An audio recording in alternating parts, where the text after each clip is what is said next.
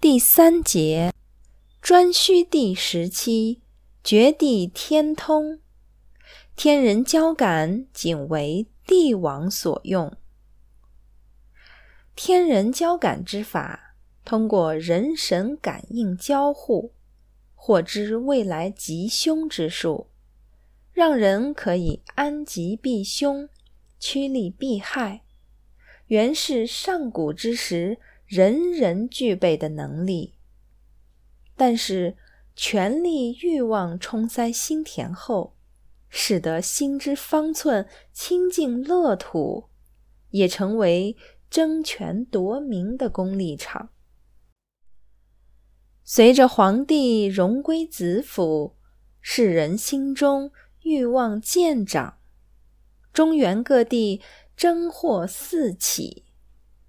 各族头领表面仍是尊皇帝为共祖，暗地里却用天人交感之法拓展自己势力。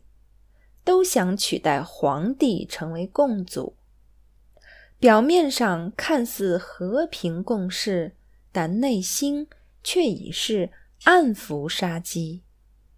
此段时期约有百年之久，直到颛顼帝继位之后，方有所转变。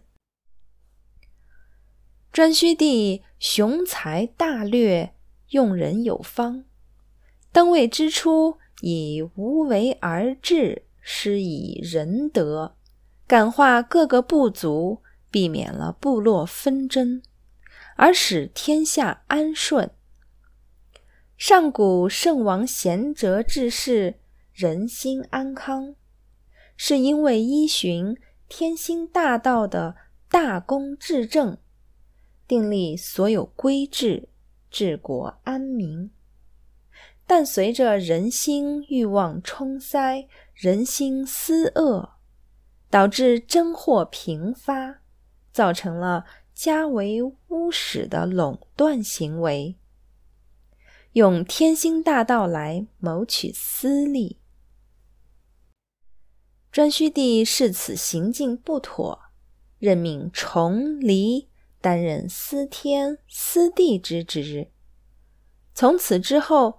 将可以进行天人交感且有仁德之人，纳为圣王贤者所用。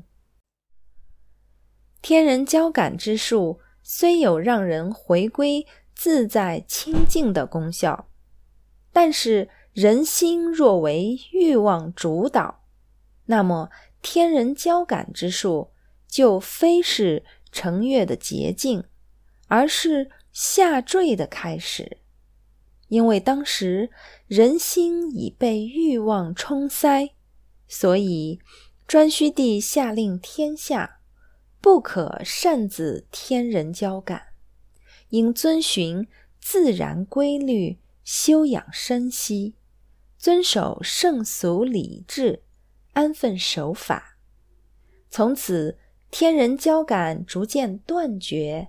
人类自治，开启了国家的雏形，人民亦受益于此。但是时风日下，人心不古，若圣王贤哲不出，人民又如何安度？历史洪流总不待人，尘世欲望使人心腐朽。虽有国法约束，也需一国首领为人王圣者，方能国强民安。但是历史中，人王圣者稀，昏庸爱欲者众，如此，国如何强，民如何安？所以中原大地。一再陷入兵灾之祸，不复往昔荣景。